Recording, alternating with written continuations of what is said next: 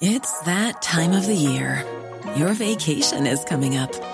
You can already hear the beach waves, feel the warm breeze, relax, and think about work. You really, really want it all to work out while you're away. Monday.com gives you and the team that peace of mind. When all work is on one platform and everyone's in sync, things just flow wherever you are. Tap the banner to go to Monday.com.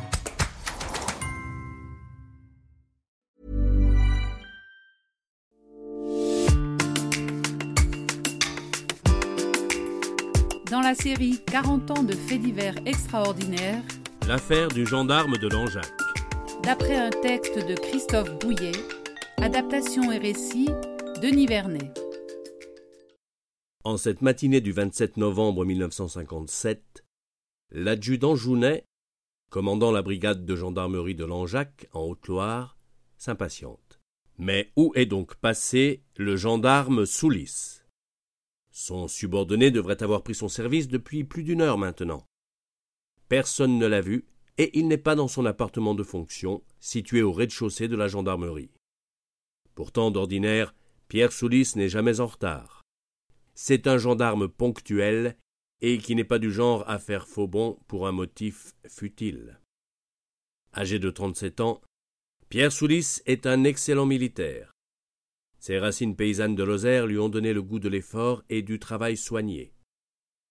Il a d'abord partagé l'existence difficile de ses parents cultivateurs, mais comme c'est un jeune homme intelligent, il a écouté les conseils de son beau-frère, qui lui a recommandé de postuler à la gendarmerie. Les capacités de Pierre Soulis lui ont permis d'y entrer en 1945. Juste le temps pour lui de se faire remarquer par son efficacité et d'épouser Jeanne, une institutrice, que déjà la guerre en Indochine l'appelle. À son retour, en septembre 1953, il est nommé à la brigade de Langeac en Haute-Loire. Et aujourd'hui, 27 novembre 1957, Pierre Soulis n'est pas à son poste. Une absence vraiment étonnante.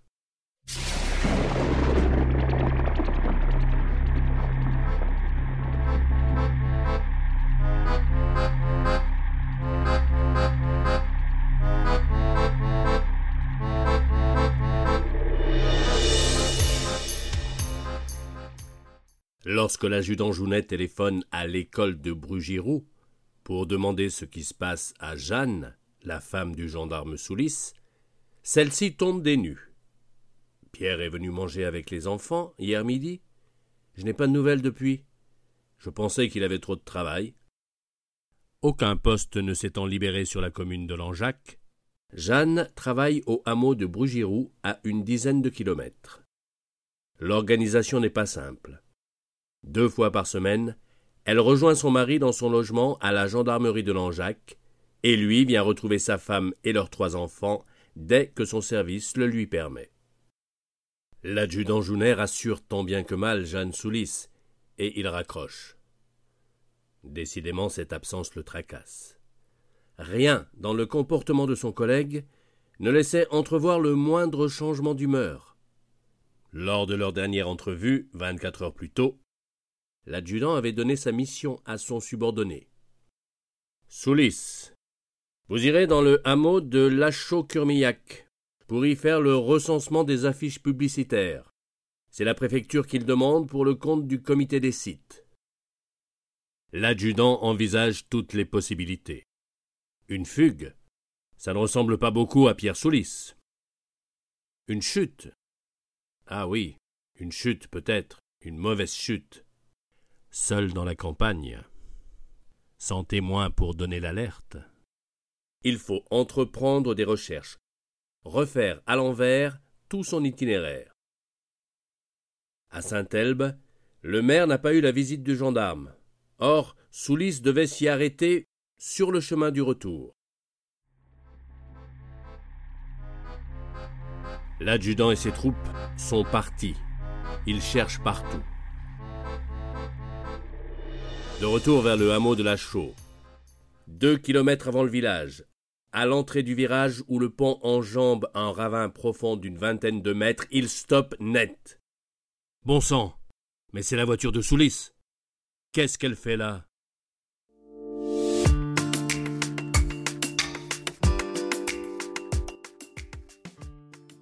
Les gendarmes de Langeac retrouvent la Peugeot 203 du gendarme Soulis couverte de givre. Elle semble intacte. La roue arrière droite flotte dans le vide au-dessus d'un fossé, de telle sorte que l'essieu s'enfonce dans la terre gelée. Les traces de pneus sur le sol et les marques de mains visibles sur le capot indiquent qu'on a poussé la voiture. Le mystère s'épaissit. La situation devient même angoissante. Où est passé le gendarme Soulis Pourquoi a-t-il quitté son véhicule en abandonnant sa sacoche bien en évidence sur le siège passager? Les gendarmes passent toute la zone au peigne fin, sans résultat.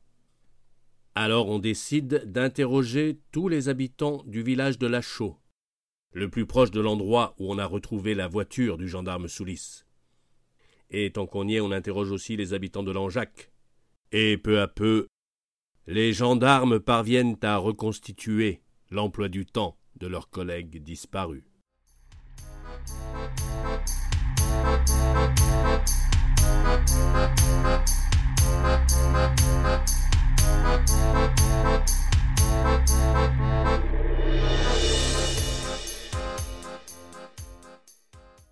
Le mardi 26 novembre, au bureau de tabac de Langeac, le gendarme Soulis a acheté une vignette automobile vers 15 heures. Dans le même laps de temps, à la station-service du bourg, l'employé affirme l'avoir vu passer dans sa 203. À 15h30, le gendarme se trouve à Vissac. Le garde champêtre est absolument formel. Le gendarme Il est venu me serrer la main. Après, je l'ai vu partir vers l'institutrice.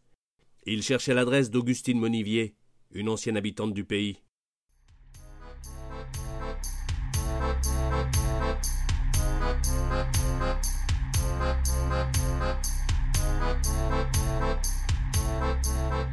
À 17h, Pierre Soulis arrive à la chaux. Au café Bernardon, le garagiste Enjolras lui propose un coup de main pour mesurer les affiches publicitaires placées en bordure de route. À 17h30, le gendarme fait une halte au bistrot du père Béringer, puis il se rend à la mairie. Vers 18h45, un habitant l'accompagne pour relever les dimensions des panneaux placardés à la sortie du bourg. Peu avant 19h, les deux hommes font une pause au bistrot. Le gendarme salue tous les habitués et il s'excuse de ne passer qu'en coup de vent. C'est que sa journée n'est pas encore terminée et il doit encore aller voir le maire de Saint-Elbe avant de rentrer.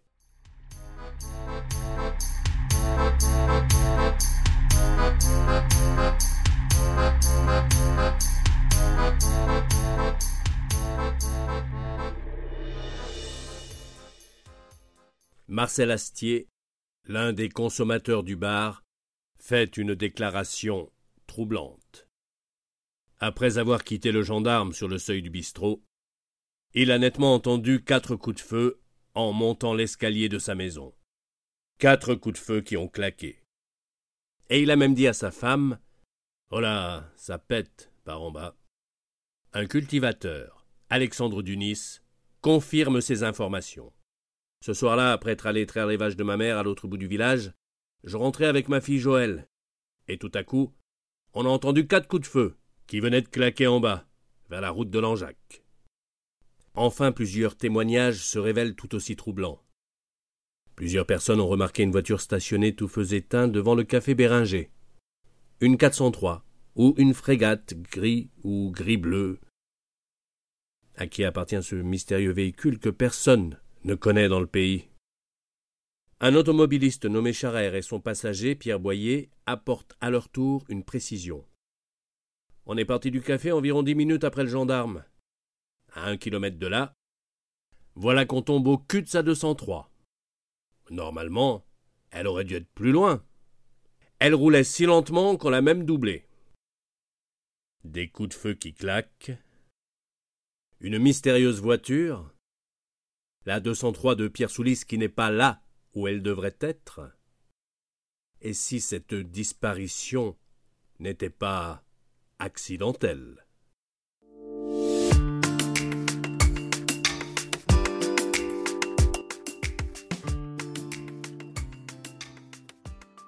Allons, Jacques, voilà dix jours que l'on cherche le gendarme, et dans le pays, les rumeurs vont bon train.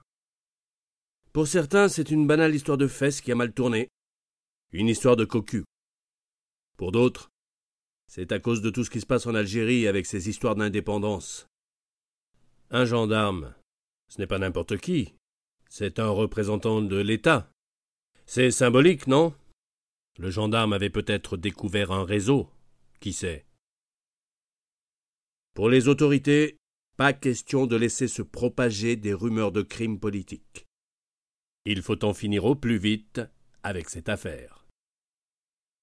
On multiplie les recherches et le samedi 7 décembre au matin, neuf volontaires explorent les bois et les pentes boueuses d'un lieu baptisé la Combraille, tout près du petit village de Lachaud.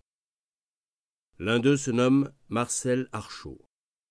J'avais perdu mes camarades dans les bois en coupant tout droit pour les rejoindre, voilà que je me retrouve dans une plantation de sapins. Plus possible d'avancer. Il fallait passer accroupi sous les branches. Alors j'y vais. Et là, qu'est-ce que je vois sous la mousse? Un bout de lacet noir. Et environ un mètre plus loin, deux chaussures plantées en équerre. Et puis, j'ai vu le képi, le képi de gendarme. Là, ça m'a fait un drôle d'effet. C'est quand j'ai dégagé les branches de genêt et de sapin entassées sur le sol que je l'ai trouvé. Il était couché comme dans un cercueil, quoi.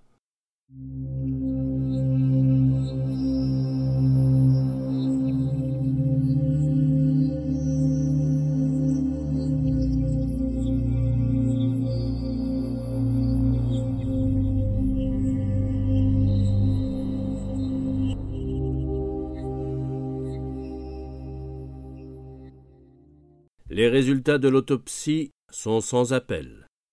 Pierre Soulis a été assassiné, abattu de cinq balles de 6,35.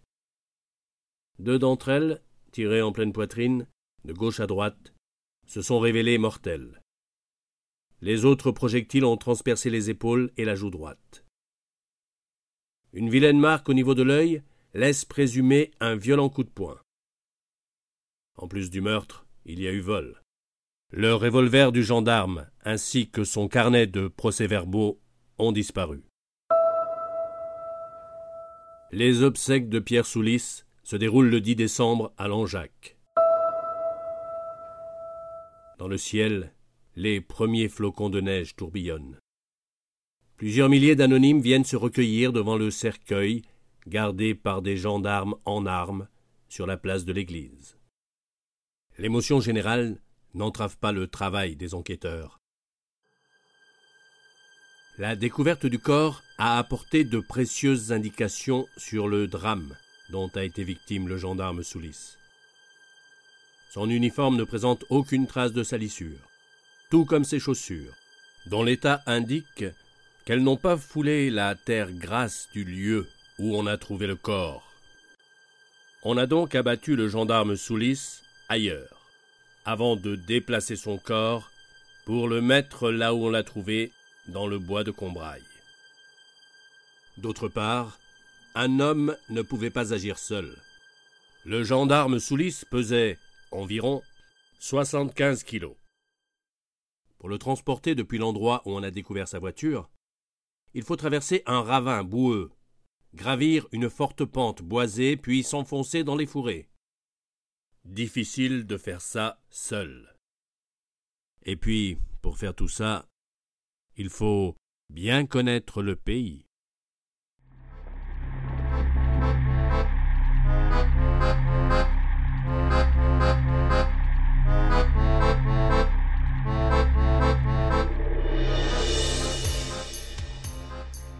Si les assassins sont du coin, on va les trouver vite. Seulement le temps passe. Le temps passe et on ne trouve rien. Sur le terrain, on piétine. À la PJ de Clermont-Ferrand, on piétine. Et à la brigade de gendarmerie de Langeac, on piétine. En fait, on piétine partout. Tout a été analysé, fouillé, recoupé. Tout, et tout cela n'aboutit à rien. Le gendarme Soulis a été assassiné, d'accord. Mais par qui?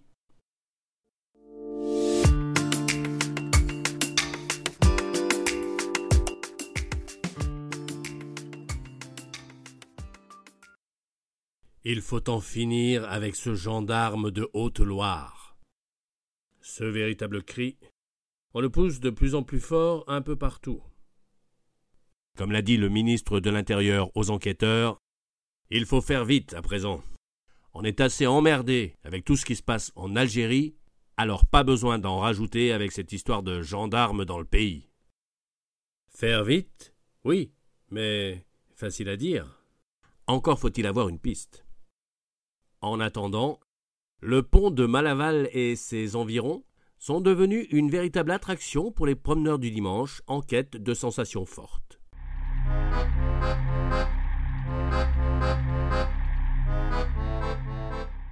Mais depuis quelque temps, dans le pays, il y a un nom qu'on murmure quand on parle de cette affaire. Beaune. Jules Beaune.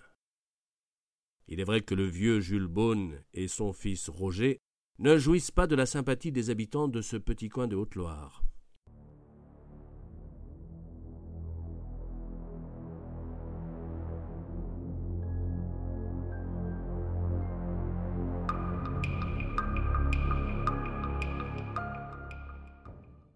On les dit pas très sociables et même euh, méchants, sans toutefois parler trop fort, de peur qu'ils n'entendent.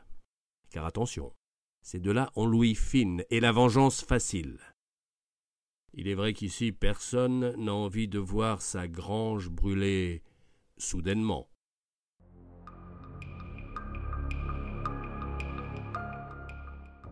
Autoritaire, batailleur et procédurier, Jules Beaune, la soixantaine, cherche toujours des querelles au voisinage.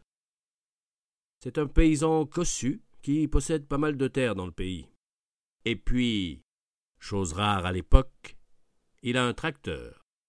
C'est dire s'il a de l'argent.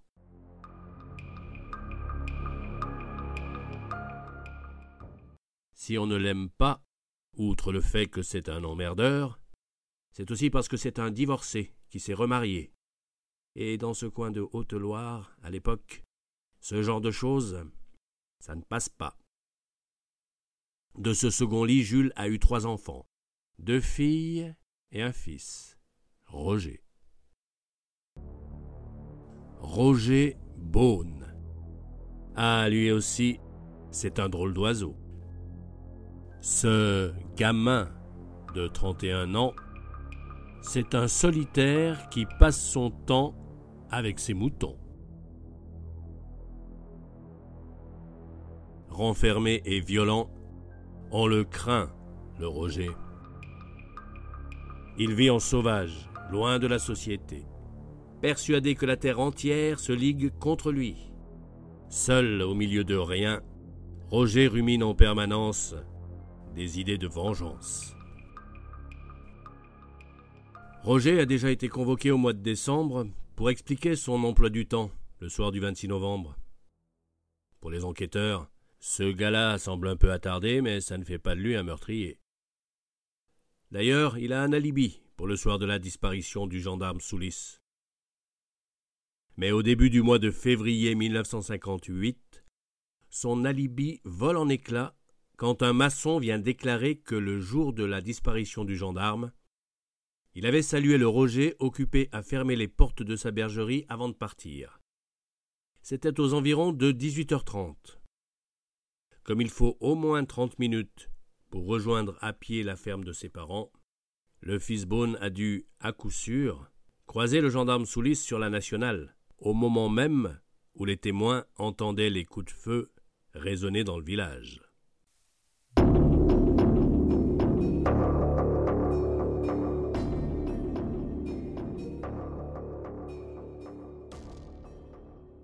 Dans l'espoir de tenir enfin un début de piste, les gendarmes perquisitionnent la ferme des Beaunes. Et là, ce qu'ils y découvrent les sidère. Dans une cachette sous le toit, ils trouvent une multitude d'objets volés dans le pays depuis des mois. Bicyclettes, mobilettes, casques de moto, clés ouvrant les maisons et les granges des voisins, chaîne de la SNCF pesant pas moins de 500 kilos, tout un bric-à-brac d'outils de garage, une ribambelle d'outils agricoles, des kilos de vieux boulons de la ferraille et, cerise sur le gâteau, 40 kilos de plastique et tout ce qu'il faut pour fabriquer des explosifs. Et si c'était à cause de ça que le gendarme Soulis avait été assassiné?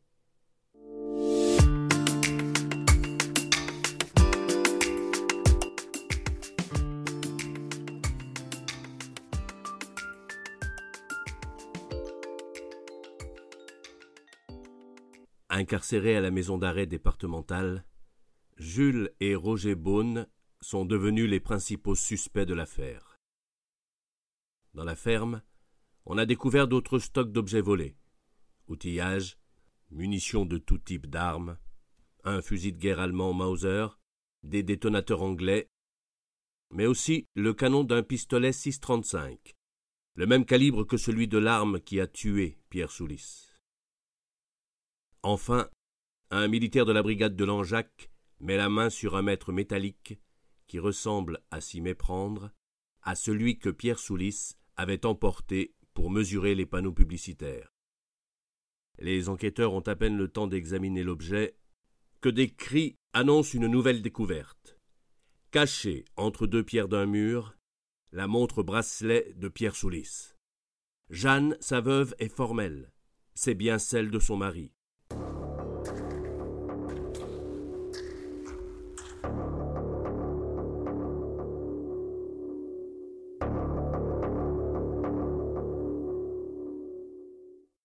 Enquêteurs se préparent à fouiller de fond en comble la bergerie où Roger Beaune passe le plus clair de son temps, avec l'espoir de dénicher d'autres éléments matériels. Mais un inexplicable incendie ravage le bâtiment juste avant leur visite.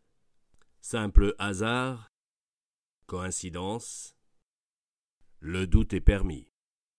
En tout cas, tous les espoirs des enquêteurs sont réduits en cendres. C'est un échec.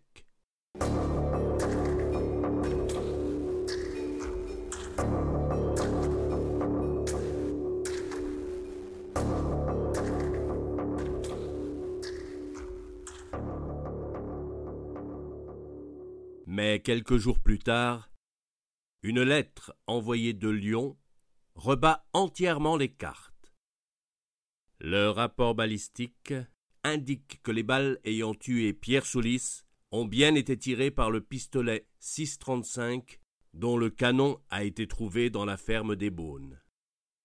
Les analyses ne laissent aucun doute. Pour les enquêteurs, qui retrouvent le sourire, c'est échec et mat.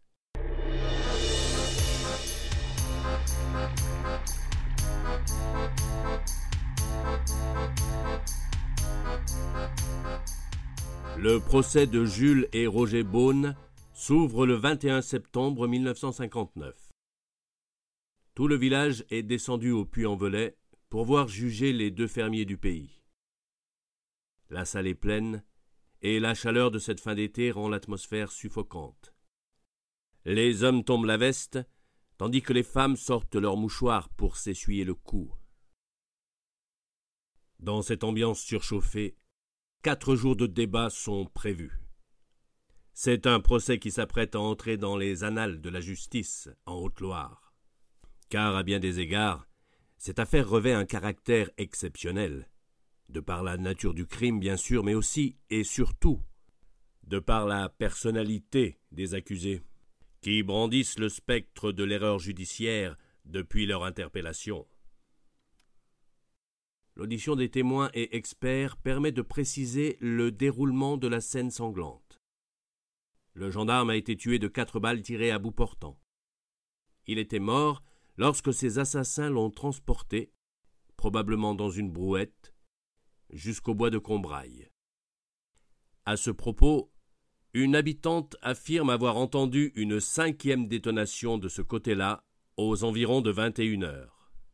Sans doute le coup de grâce. Le mobile du meurtre. Le gendarme Soulis soupçonnait depuis longtemps Roger Beaune d'être l'auteur de la plupart des vols qui avaient lieu dans le pays.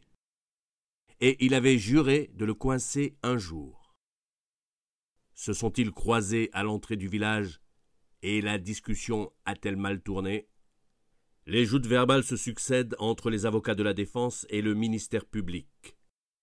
Si Roger Beaune reconnaît tous les vols, il nie farouchement avoir tué le gendarme Soulis. Quant à son père, Jules, il reste le même.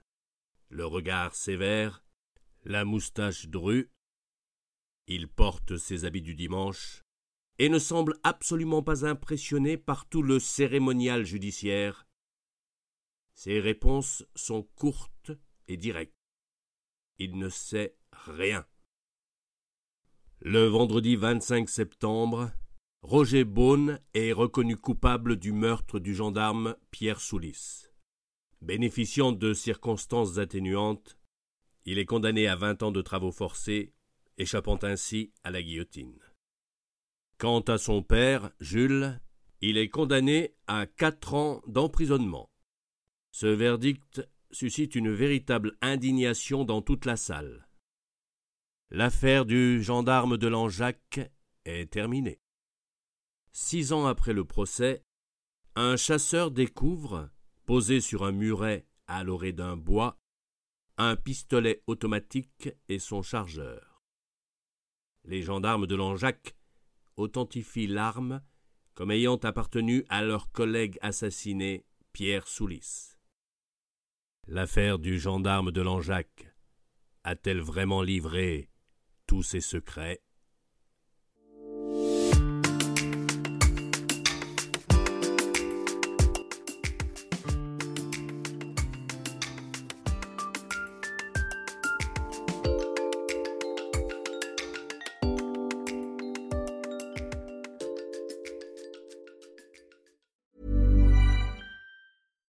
Support comes from ServiceNow, the AI platform for business transformation.